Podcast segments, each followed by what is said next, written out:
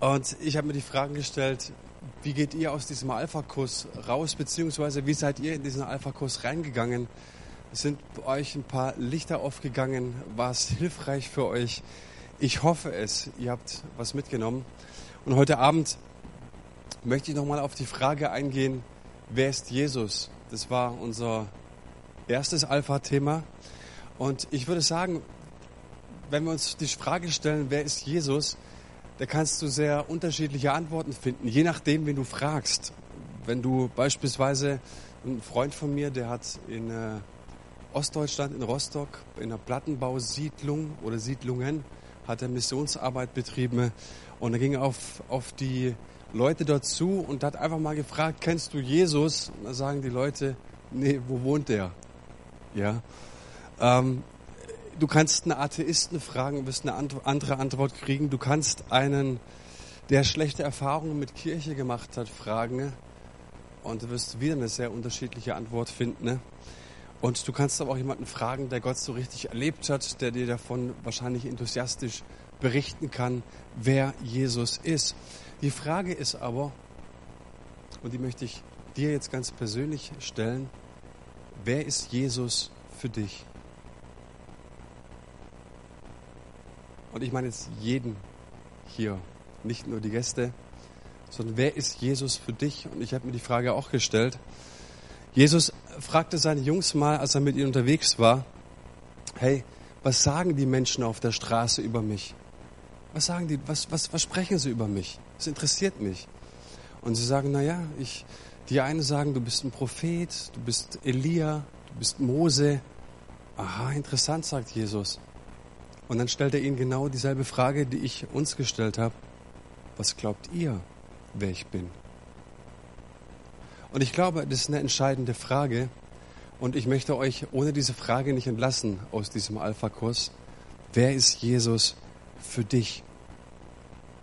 Wir sehen einmal in den Evangelien, also im Neuen Testament, es gibt vier Evangelien, in denen das Leben Jesu beschrieben wird.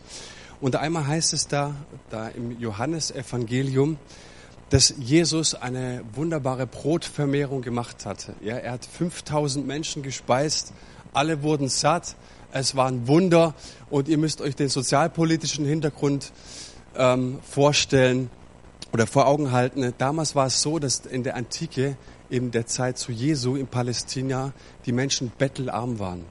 Wir wissen heute aus gewissen Sinus-Milieustudien, dass es einen gewissen gesellschaftlichen Teil gibt, der heißt das prekäre Milieu. Also wo die Kinder kein Spielzeug haben, wo die Eltern wirklich, wirklich, wirklich am Existenzminimum knabbern. Und ich muss euch sagen, zum damaligen Zeit Jesu waren es 80 Prozent, die an diesem Existenzminimum geknabbert haben. Und jetzt kommt Jesus und macht Brot umsonst. Es gibt Brot und Fisch und lädt eine ein. Und es zieht natürlich die Massen wenn Jesus so etwas tut.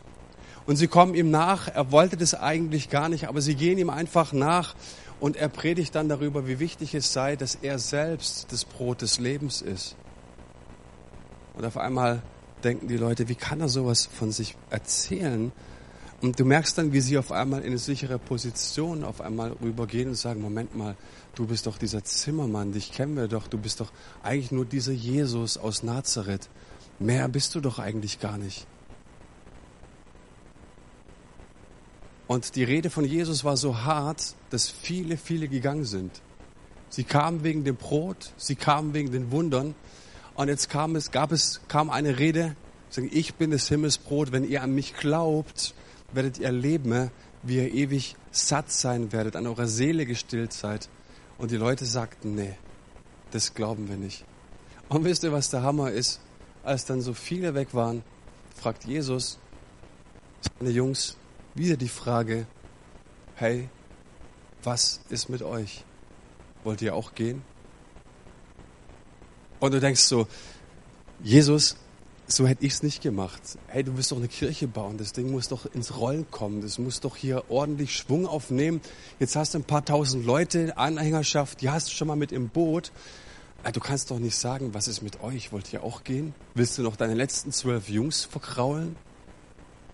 Aber wir spüren und merken da, dass es Jesus nicht das Anliegen ist, eine Masse mit sich zu führen, sondern Jesu Anliegen ist es, die Menschen, die mir nachgehen, die sich als meine Jünger bezeichnen, die sollen in ihrem Herzen ergriffen haben, wer ich bin und wer sie durch meine Liebe selbst sind. Das heißt, Jesus möchte keine Fans, sondern er möchte Menschen, die ihm lieben und nachgehen. Und ich habe euch ein kurzes Video mitgebracht, in dem das nochmal sehr gut verdeutlicht wird, was es heißt, kein Fan zu sein, sondern jemand, der ihm nachfolgt.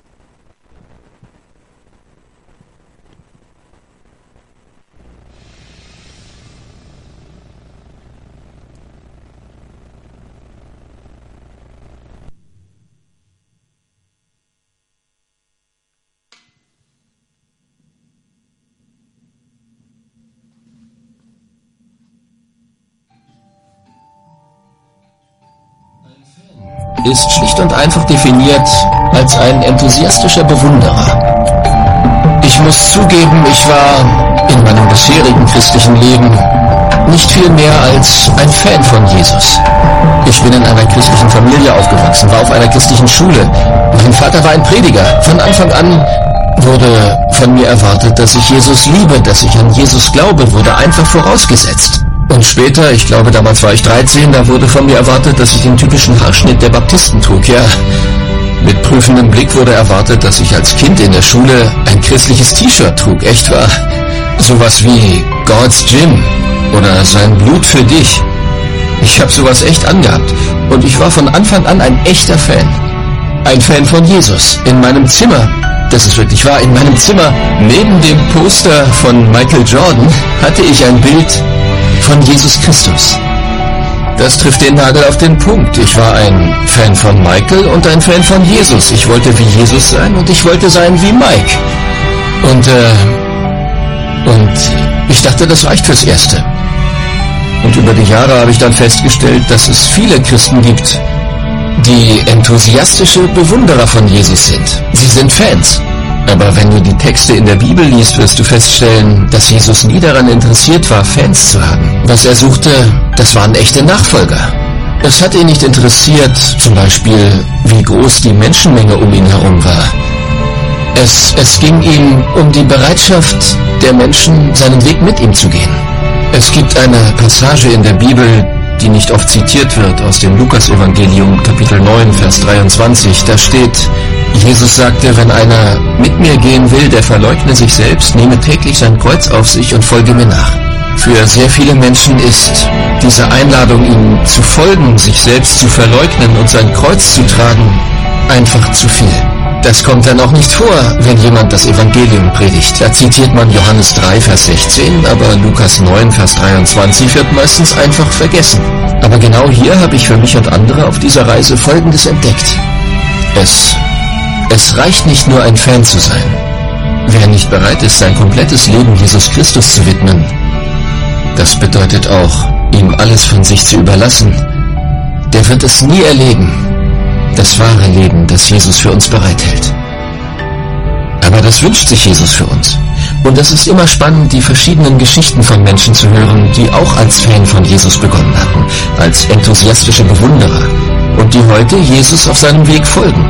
Die sagen heute, ich bin bereit, jeden Tag zu sterben. Ich bin bereit, nichts von mir zurückzuhalten und alles, was ich habe, Jesus Christus zu widmen. Ich weiß ja nicht, ob du ein Fan von Jesus bist. Vielleicht bist du ja so einer, wie ich es mal war. Du bist bereit, Jesus nah zu sein, um alle Vorteile ausschöpfen zu können, aber nicht so nah, dass es dich Opfer kostet. Du möchtest gerne mit Jesus in den Himmel aufsteigen, aber das heißt für dich noch lange nicht, täglich dein Kreuz selber zu tragen. Aber die einzige Einladung, die Jesus aussprach, ist die Einladung, dir selbst zu sterben und wahres Leben in ihm zu finden. Wenn du es schaffst, von einem Fan, einem enthusiastischen Bewunderer zum Nachfolger Jesu Christi zu werden, dann findest du wirklich das Leben, das er dir schenken will. Mein Name ist Kyle Idleman und ich bin kein Fan.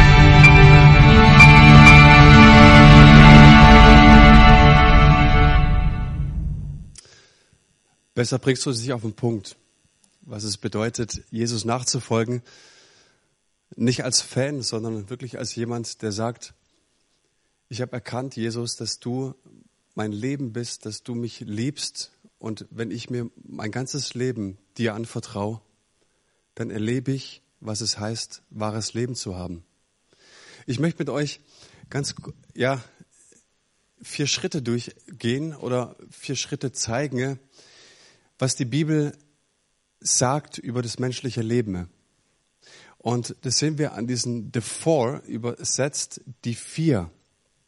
Das Herz steht dafür, dass Gott einen Plan hat für unser Leben, dass Gott uns schafft, dass Gott uns kreiert, dass Gott da sitzt und mich ausgedacht hat. Ich habe einen Zwillingsbruder beispielsweise und der Zwillingsbruder, der sieht mir zu verwechseln ähnlich und doch sind wir so unterschiedlich. Ja, ich merke, er hat, ähm, er hat uns so gleich gemacht, aber trotzdem sind wir von unseren Charakteren, von der Persönlichkeit her, gibt es da so viele Merkmale, die uns unterscheiden.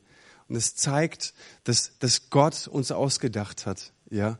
Und ich finde, wenn ich jeden von euch sehe, wenn ich jeden von euch kennengelernt habe, dann sehe ich ähm, ja einfach so diese, diese Spuren Gottes in eurem Leben. Gott hat sich dir ausgedacht. Und ich glaube und bin fest davon überzeugt, dass der Mensch kein Zufall ist. Es gibt Menschen, die ich kennengelernt haben, hab, die mir sagen, hey, meine Eltern wollten mich nicht. Ich war ein Unfall. Ich glaube aber, dass es falsch gedacht ist. Ich denke, es gibt keine Unfälle. Es gibt kein Aus Versehen. Sondern ich glaube, wenn du am Leben bist, dann ist es Gottes Plan. Und Gott macht jeden Menschen ne, und schafft ihn mit dem Plan, dass er sagt, ich gebe ihm besondere Begabungen, ich gebe ihm eine besondere Persönlichkeit, aber vor allen Dingen schaffe ich ihn in einer Abhängigkeit zu mir. Nicht negativ, nicht weil er uns belasten möchte, sondern weil er sagt, hey Mensch, das ist eine Hälfte. Und wenn die Hälfte mit der göttlichen Hälfte zusammenkommt, dann kommt ein Ganzes zusammen. Dann ergibt alles Sinn.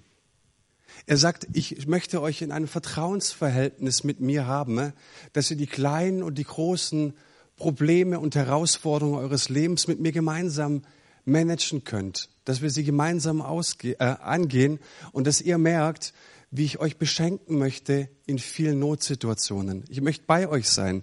Das ist der Plan Gottes. Und dafür steht das Herz. Und wir sehen das nächste Zeichen. Es ist eine Trennung.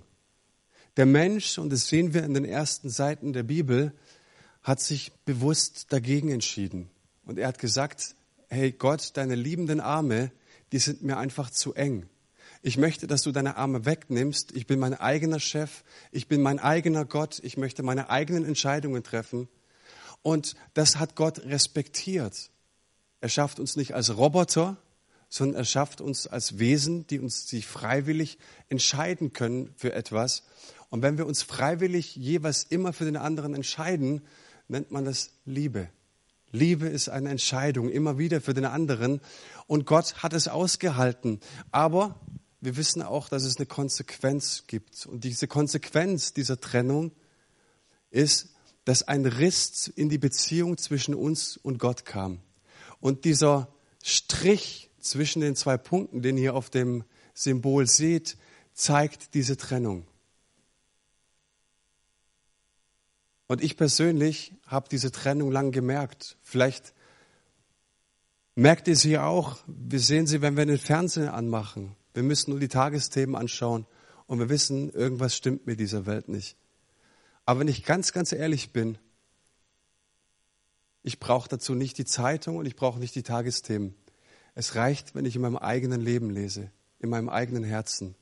Und ich merke, da ist etwas, was in Brüche gegangen ist. Da ist etwas, was kaputt gegangen ist.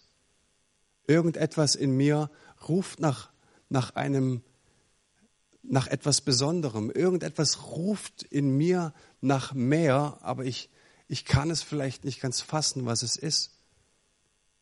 Ich habe lange Zeit in meinem Leben gedacht, es muss doch noch irgendwas geben. Es kann doch nicht sein, dass das schon alles war. Da muss es doch mehr geben. Und wenn es einen gab, der unter dieser Trennung am allermeisten leidet, dann ist es Gott selbst. Er hat gesagt, hey, in meiner Liebe, ich sehe diese Not und ich sehe diese Trennung und ich habe mich nicht getrennt vom Menschen, sondern er hat sich von mir getrennt. Also möchte ich ihn freikaufen und loskaufen. Und dazu, und das feiern wir jetzt im Advent und äh, an Weihnachten, sandte er seinen Sohn. Und sein Sohn hat nicht nur fantastisch gepredigt und hat Brot vermehrt, sondern sein Sohn war bereit, am Kreuz zu sterben, stellvertretend für unsere Schuld. Und lasst mich da ein bisschen tiefer drauf eingehen. Ich habe eine kleine Geschichte rausgesucht. Ich versuche immer für das, was Jesus am Kreuz für uns getan hat, für diese gute Nachricht, dass er gestorben und auferstanden ist, immer wieder in beispielhafte Geschichten zu packen, dass es verständlicher wird. Und da gab es einen Jungen, der wochenlang an einem Segelschiff gearbeitet hat, ein Modellsegelschiff. Und als es endlich fertig war, hat er dieses Segelschiff auf einen Fluss gesetzt, ja. Und er hat es angeschuckt. Und es schwamm, es war großartig, er war begeistert davon. Hey, es schwimmt, klasse. Nun merkte er, dass die Strömung ziemlich heftig war und wie das, das Segelboot oder Schiff halt einfach in die Mitte des Flusses kam und er hatte keinen Zugriff mehr. Und die Strömung war so schnell, dass dieses Segelschiff ziemlich schnell verschwand. Und irgendwann hat er es nicht mehr gesehen. Und es war weg. Und ein paar Wochen später läuft er durch die Fußgängerpassage und sieht in einem Laden für Modellbau sein Segelschiff. Und ach, das gibt's doch nicht. Er geht rein und sagt, hey, wo habt ihr das Segelschiff gefunden? Das ist meins. Ich erkenne es ganz klar. Das habe ich gebaut, das habe ich erfunden, das habe ich gemacht. Könnt ihr es bitte haben? Und der Ladenbesitzer sagt, nee, geht nicht. Guck mal, hier ist ein Preisschild dran und für diesen Preis musst du bezahlen. Und was der Junge jetzt macht, er geht wochenlang arbeiten, er schuftet bei Papa, mäht den Rasen, mäht den Rasen beim Nachbarn und diese ganzen Gefälligkeitsarbeiten, die du tun kannst für, für 1,50 Euro, was man dafür kriegt, ähm, hat er wochenlang gemacht, bis er den Preis hatte und hingehen konnte und in den Laden gehen konnte und sein Schiff kaufen konnte. Und was diese Geschichte verdeutlicht, ist Folgendes. Der Junge sagte, jetzt Schiff, du mein liebes Segelschiff, jetzt gehörst du mir zweimal. Zum einen, ich habe dich gemacht. Ich bin dein Schöpfer. Ich habe dich ausgedacht. Und du warst ganz, ganz weit weg von mir. Und jetzt habe ich dich erkauft. Und die Bibel sagt uns, das, was Jesus am Kreuz getan hat, dass er ans Kreuz gegangen ist und stellvertretend für uns starb, dass er durch sein Blut, so heißt es, uns teuer erkauft hat. Es war der teuerste Preis, den je irgendjemand gegeben hat. Er hat sein Leben gelassen zugunsten für uns. Warum muss eigentlich jemand sterben? Habe ich mich mal gefragt. Warum sagt Gott nicht einfach, hey, ich sehe dich Mensch, du bist von mir getrennt, und ich bin allmächtig und allwissend und alleskönnend. Ich schnips einfach nur in der Hand und ich möchte, dass du dann einfach wieder bei mir bist. Wäre doch möglich. Also wenn Gott, der müsste doch das können. Es ist die Frage, warum muss irgendjemand sterben? An meiner Stelle. Und wenn ich Vielleicht geht es euch auch so, aber wenn ich eins gelernt habe, ist, dass egal in welche Religion du schaust und egal in welche Kultur du schaust oder welcher Kultur du angehörst, wir alle, wir haben drei ganz wesentliche Gesetze so in unserer in unserer menschlichen Natur. Das ist sozusagen die Serienausstattung. Ja, ich habe jetzt ein Auto neu angeschafft und da ging es so um die Ausstattung, was die Autos so haben. Und da gibt es ja sehr unterschiedlich. Aber die meisten Autos, die haben eine gewisse Grundausstattung. Heute ist eigentlich Klima serienmäßig, manchmal Sitzheizung noch mit drin und was weiß ich was, ähm, elektrische Fensterheber, ganz klar.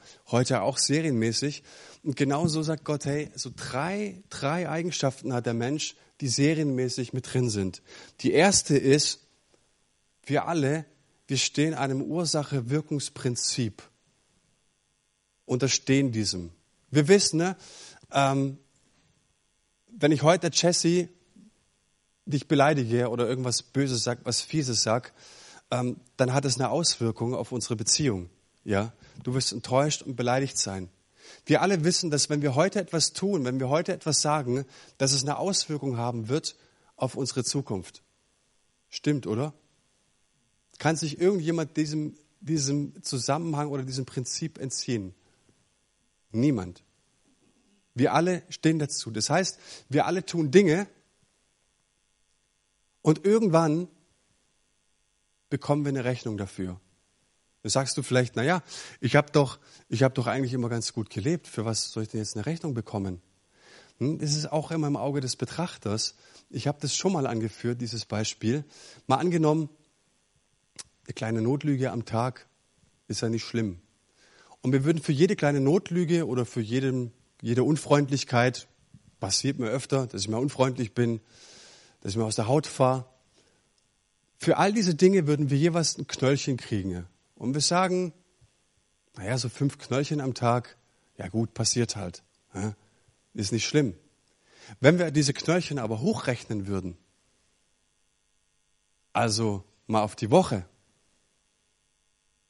was haben wir gesagt, fünf mal sieben gibt 35. Rechnen wir es mal auf den Monat. Wie viel? Wie viel? 150, 35? Ja. So, aufs ganze Jahr? Na, ihr wisst schon, was ich meine. Und jetzt haben wir eine durchschnittliche Lebenserwartung, sagen wir mal, ein Mann hat 80 Jahre oder ein bisschen mehr oder weniger. Aber wisst schon, wenn wir es multiplizieren, ist es irgendwie schwierig. Ja, ähm, wir merken, da staut sich doch ganz schön irgendwie was an. So, jetzt kommt das Zweite. Also wir hatten das Ursache-Wirkungsprinzip. Jetzt kommt das Zweite. Wir alle, und es ist hochinteressant, egal welcher Religion und Kultur wir angehören, wir alle haben ganz, ganz tiefen Gerechtigkeitsdenken. Das lautet, wenn mir irgendjemand wehtut oder schuldig an mir wird, muss er einen Ausgleich zahlen. Ganz klar. Das ist ein Prinzip. Jeder, der meiner Familie schadet, was schreit mein Herz? Ausgleich. Jeder, der in seiner Doktorarbeit schummelt, was schreit das deutsche Volk? Weg mit dem, diese Schuld muss ausgeglichen werden. Wir können es im Herzen nicht ertragen, dass jemand bei der Doktorarbeit geschummelt hat. Stimmt's? Wenn wir hören, es gab irgendwo jemanden, der ein Kind entführt hat und das Kind dabei umgekommen ist, was sagen wir? Weg mit dem. Das heißt, wir haben zum einen das Ursache-Wirkungsprinzip, aber zum anderen auch dieses tiefe Gerechtigkeitsempfinden, dass wir sagen, es muss ein Ausgleich geschehen. Und zur Not muss er mit seinem gelebten Leben ausgleichen. Die Amerikaner haben das, indem sie teilweise noch die Todesstrafe haben. Das ist das Prinzip. Viele Völker haben das. Sie haben die Todesstrafe weil ein Ausgleich stattfinden muss. Wenn mir jemand schadet, will ich einen Ausgleich haben. Okay? Soweit, so gut. Das dritte, wir urteilen und wir verurteilen. Damit ist der Mensch auch ausgestattet.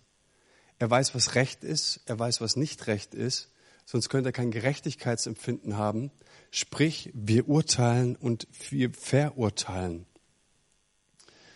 Jetzt habe ich eine Frage. Was wäre, wenn Gott am jüngsten Tag, also mal angenommen, wir würden einem Schöpfer am jüngsten Tag entgegentreten, ne, vor ihn treten, ne, und er würde sagen, ich bewerte jetzt dein Leben, aber ich nehme nicht mein Gesetz ich nehme nicht meine Gebote, sondern ich nehme nur deine Maßstäbe. Wie würde das Urteil aussehen? Ich mach mal, ich mach mal, äh, äh, ja, ich, ich wag's mal auszusprechen. Wenn Gott mich anhand meiner Maßstäbe beurteilen müsste, dann müsste das Urteil schuldig im Sinne der Anklage lauten. Schuldig.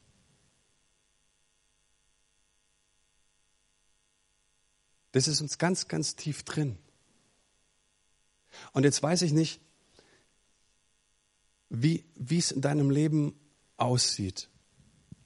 Ich habe genau das in Seniorenresidenzen gebracht. Und wenn wir jung sind, sind wir uns vielleicht auch keiner Schuld bewusst. Aber wenn wir ein paar Jahre auf dem, auf dem Buckel haben, dann merken wir, Dinge sind schiefgelaufen in unserem Leben. Und wenn es tatsächlich so sein sollte, dass wir am Ende unseres Lebens etwas ausgleichen müssen, dann stelle ich mir die Frage mit meinen 37, mit meinen 37 für euch wahrscheinlich ein Jungspund, ich könnte never, ever irgendwas ausgleichen. Niemals. Ich kann es nicht. Ich habe Menschen wehgetan, ich habe Menschen verletzt, ich bin schuldig geworden. Ich habe gelogen, ich habe betrogen, ich habe geklaut. Ich kann nicht ausgleichen, was ich getan habe. Und die Frage ist, oder die Eingangsfrage war, warum muss eigentlich jemand sterben? Jesus musste sterben, um das auszugleichen, was ich verbockt habe. Und die konsequente Frage ist doch, entweder stirbt einer für mich oder ich sterbe aufgrund meiner Schuld, weil ich etwas ausgleichen muss. Und diese, diese Gedanken geht, das merkt ihr, das geht über den Tod hinaus. Das zeigt uns gleichzeitig, wo wir unsere Ewigkeit verbringen werden. Es heißt also im Evangelium, das ist die gute Nachricht, so sehr hat Gott diese Welt geliebt, dass er seinen einzigen Sohn hergab für uns, damit alle, die an ihn glauben, nicht verloren gehen, sondern das ewige Leben haben. Jesus hat gesagt, ich bin bereit, diesen Preis zu bezahlen. Ich möchte es dir mit oder euch mit einer anderen Geschichte nochmal verdeutlichen, was da am Kreuz passiert ist. Mal angenommen, in Heidenheim bricht ein ganz schrecklicher, tödlicher Virus aus. Und dieser Virus, der rafft so wirklich Zehntausende hin und du merkst so, das ist nicht irgendwie ein, äh, ein Grippevirus, sondern der ist tatsächlich, wenn hier nichts passiert, dann sterben hier noch weitere Tausende Menschen. Und das, das Heidenheimer Krankenhaus und alle Ärzte ringsrum hier in der, in der Umgebung, ähm, die laden die Leute ein, sagen, bitte kommt und ins Krankenhaus, kommt in unsere ärztlichen Stationen, lasst Blut abnehmen. Es könnte sein, dass es Menschen gibt, die in ihrem Körper Antikörper entwickeln können, wie auch immer das aussieht. Versteht ihr? Also wo einfach ein Gegenmittel für gefunden werden kann. Und du gehst oder ich gehe mit meiner Familie hoch ins Krankenhaus mit meinen drei Kids und es wird Blut abgenommen und nach ein paar Stunden ne, kommt ein Arzt auf uns zu, auf unsere Familie und sagt, hey, ich hab was wir haben was gefunden. Ne. Es könnte sein, dass bei Ihnen in der Familie irgendjemand es im Blut hat, dass ein Gegenmittel hergestellt werden kann. Und denkst du, wow, Wahnsinn, hammermäßig, ja. Ah, und du sagst auf einmal, ja, hier ich, klar, natürlich, wie viel brauchen Sie denn? Und dann sagt man dir, ah, nicht Sie, auch nicht Ihre Frau, sondern eins Ihrer Kinder.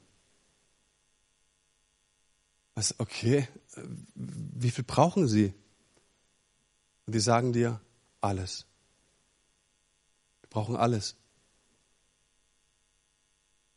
Ich habe die Geschichte drei Mamas erzählt, die mit Glauben überhaupt nichts am Hut haben. Die wollten es wissen. Erklär uns das mal, was das mit dem Kreuz auf sich hat.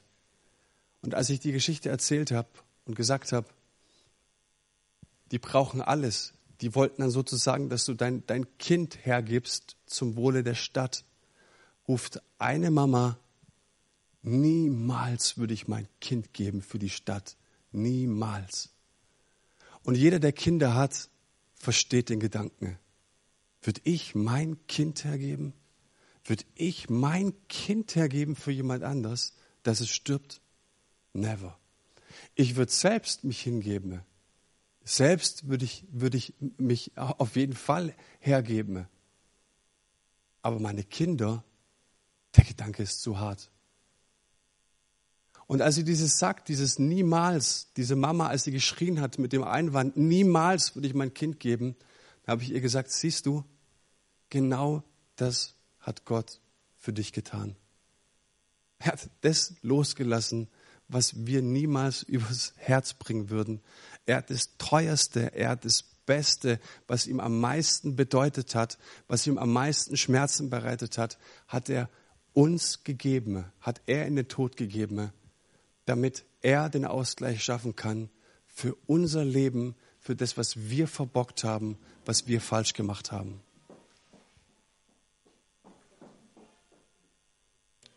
Könnte Tatort, könnte, könnte Tatort sein, ist nicht abgesprochen.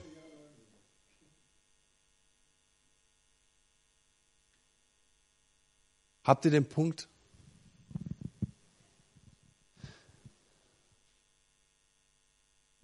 Das letzte Zeichen ist ein Fragezeichen. Und da geht es darum, ja, wer ist Jesus für dich? Und es geht um eine Entscheidung. Die Bibel berichtet uns an der Stelle, alle, die ihn aufnahmen, denen gab er das Recht, Kinder Gottes zu werden. Oder denen gab er die Macht, Kinder Gottes zu werden. Wir sagen oftmals, wir sind doch alle Kinder Gottes. Würde ich sagen, nein, wir sind alle Geschöpfe Gottes, aber wir sind nicht alle Kinder Gottes. Diese Bibelstelle sagt hier, alle, die ihn aufnahmen. Und wenn du in den Urtext schaust, siehst du, dass dieses Aufnehmen ein ein Wort ist, ähm, was eine Aktion beschreibt. Aufnehmen heißt nicht, ich bin evangelisch oder katholisch geboren oder getauft worden. Ich zahle doch meine Kirchensteuer schon seit Jahrzehnten.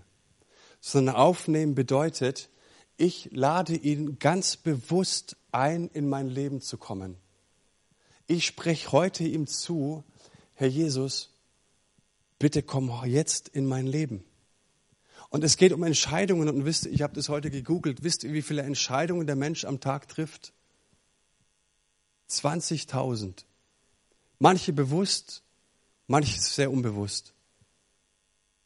Also biege ich jetzt nach rechts ab oder nach links ab oder was auch unbewusst war, nehme ich jetzt noch den zweiten Teller. Ich habe nicht überlegt, ich hätte es nicht tun sollen, mein Bauch ist so voll, aber ich habe es getan.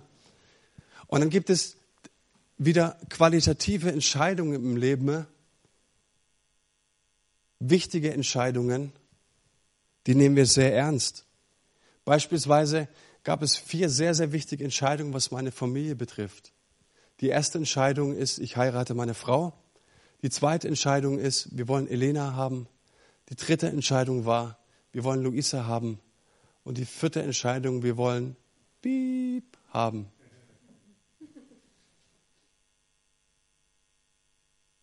als eine qualitative Entscheidung. Und ich hoffe, dass es für euch auch eine qualitative Entscheidung war oder auch ist, wenn ihr euch für jemanden entscheiden werdet oder es getan habt, auch für Kinder. Es waren einfach eine unserer wichtigsten Entscheidungen, die wir treffen konnten. Ne? Und über solche Entscheidungen rede ich. Die beste Entscheidung meines Lebens aber war nicht meine Frau und waren nicht meine Kinder war nicht mein Auto, sondern die beste Entscheidung meines Lebens ist oder war, dass ich sage, ich will endlich nach Hause.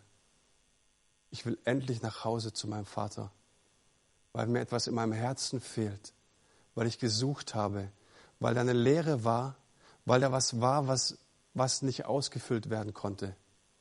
Da war etwas, was was nach Bedeutung, was nach Anerkennung, was nach Liebe geschrien hat. Die beste Entscheidung war, ich habe mein Leben Jesus Christus anvertraut. Ich habe ihn gebeten, Herr, komm du in mein Leben. Ich will nach Hause kommen. Bitte, Jesus, bring mich nach Hause. Und vor dieser Entscheidung möchte ich euch heute Abend stellen. Vielleicht zum allerersten Mal.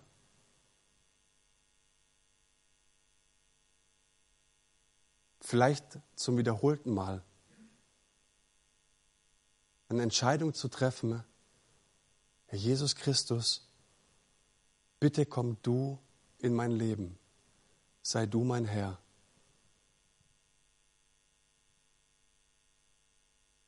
Ich möchte an der Stelle jetzt den Harald bitten, dass er uns einfach kurz ein Musikstück einspielt, dass wir das einfach kurz sacken lassen können, dass wir nochmal ganz kurz reflektieren können, drüber nachdenken.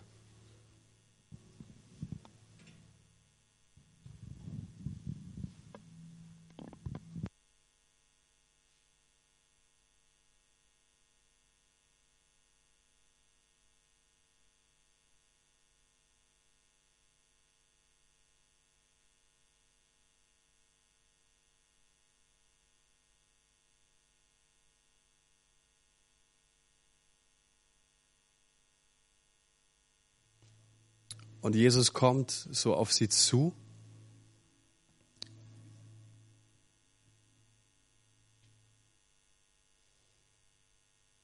Kannst du ganz ausmachen? Ganz aus. Jesus kommt auf dem Wasser auf sie zu und, und sie erschrecken und auf einmal, auf einmal steht er vor ihnen und sie erkennen ihn und Petrus war, war so ein Typ einfach, der, der, der wollte mehr von dem Jesus haben. Er war enthusiastisch. Und er sagt, hey, das, was du da machst, du gehst auf dem Wasser, das ist ja der Hammer, das möchte ich auch. Bitte befiehl mir, auf dem Wasser äh, zu mir zu kommen, zu dir zu kommen und ich komme zu dir. Und Jesus sagt, komm. Und was dieser Petrus macht, ist, dass er nach vorne tritt an das Boot dass er seinen ersten Fuß hebt über das Boot hinüber und seine, seine Zehenspitzen die Wasseroberfläche berühren und sein Gehirn ihm auf einmal gesagt hat, du Dummkopf, was machst du da? Du bist blöd. Weißt du nicht, was jetzt gleich passieren wird? Du wirst untergehen. Natürlich, alles in uns würde danach schreien, dass du untergehst. Aber was passiert ist, er stand. Er stand auf dem Wasser. Und was mir diese Geschichte ganz persönlich immer wieder vor Augen führt, wenn ich das Boot nicht verlasse, wenn ich nicht wirklich diesen Schritt aufs Wasser wage, werde ich nicht erfahren, was da dahinter steht. Ich werde nicht erfahren, ob es wirklich möglich ist, dass dieser gute Gott so vieles in meinem Leben verändern kann. Ich werde niemals erfahren, was es bedeutet, wenn Gott von Freiheit spricht, wenn Gott davon spricht, dass er uns unendlich liebt. Ich werde nicht erfahren, was es bedeutet, wenn dieser Gott sagt, ich werde in dein Leben kommen und ich bin fähig, dir Süchte zu nehmen. Ich bin fähig, all dein Schmerz und all dein Leid, das du hast, all die schlechten Erfahrungen auszuradieren. Ich bin fähig, dir deine Schuld in deinem Herzen zu vergeben. Der Mensch wird es nicht erfahren, wenn er nicht bereit ist, das Boot zu verlassen. In dieser Ungewissheit, ob das Wasser trägt oder nicht. Und ich habe erlebt, das Wasser trägt. Das Wasser trägt wirklich. Und ich kann mich erinnern, es war vor einigen Jahren. Ich wurde eingeladen in einen Gottesdienst. Ich war das erste Mal in so einem freikirchlichen Ding. Und ich war vier, fünf Wochen war ich in einem Gottesdienst und ich war echt begeistert von all den Dingen, die da so geschehen. Ne? Und es kam eine Frau auf mich zu und die sagte, willst du dein Leben Jesus anvertrauen? Und ich dachte so, hä, Jesus mein Leben anvertrauen? Wie jetzt, was jetzt? Und trotzdem merkte ich irgendwie, ich will es. Ich, ich will es. Das, was ich dort erlebt habe, was ich gesehen habe, was ich gehört habe, das spricht so sehr in mein Leben und ich glaube, es ist die Wahrheit für mein Leben. Und ich habe ihm tatsächlich im Gebet mein Leben anvertraut. Ich habe es ihm gesagt. Und ich habe gemerkt, wie dieser Jesus in mein Leben getreten ist, als ich ihm die Erlaubnis dafür gab, als ich ihm gesagt habe, komm du jetzt in mein Leben. Und ich habe gemerkt, dass mein Teil so ein geringer, so ein kleiner Teil ist. Ich musste ein Ja zu ihm sagen. Ich habe ihm die Herzenstür geöffnet. Und was er gemacht hat, war so überwältigend groß. Er ist in mein Leben gekommen. Er hat so viele Dinge gut gemacht. Es gibt einige Dinge, mit denen habe ich heute noch zu kämpfen. Es gibt Dinge, die ich mit Christus auch verdammt falsch gemacht habe. Aber ich habe gemerkt, wie sehr er mein Leben beschenkt und bereichert. Und ich will euch jetzt einladen, dass ihr mit mir, wenn ihr das möchtet, wenn ihr von Herzen Ja dazu sagt, dieses Gebet betet, was ich vor einigen Jahren gebetet habe. Ich habe Jesus gebeten, dass er in mein Leben kommen soll. Und ich möchte euch jetzt bitten, diesem Gebet zuzuhören. Ich möchte das Gebet vorsprechen. Und ihr dürft es, wenn ihr sagt, ich möchte es zu meinem Gebet machen, dürft ihr es sehr, sehr gerne nachsprechen, in aller Freiheit. Wenn ihr sagt, ich möchte dieses Gebet wirklich zu meinem machen, dann dürft ihr diese Worte wiederholen, die ich jetzt ausspreche. Herr Jesus Christus, ich danke dir für deine Liebe. Würden die anderen vielleicht auch helfen, alle, die da sind? Ich danke dir für deine Liebe. Ich danke dir, dass du aus Liebe am Kreuz für mich gestorben bist.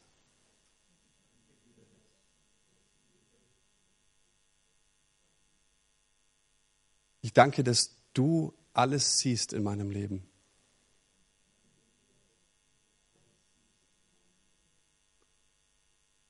Meine Stärken und meine Schwächen und meine Schuld.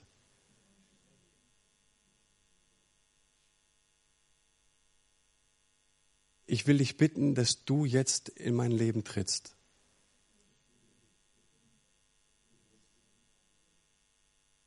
Und dass du mir meine Schuld vergibst. Sei du ab dem heutigen Tag mein Herr.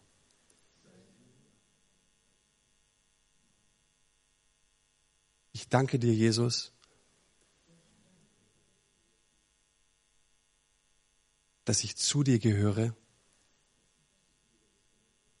und dass du mich jetzt nie mehr loslässt.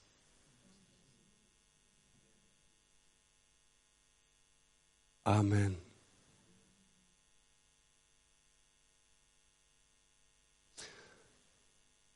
Die Bibel sagt, wenn wir ihn von ganzem Herzen und Vertrauen aufnehmen, dann kommt er in unser Leben und verändert uns.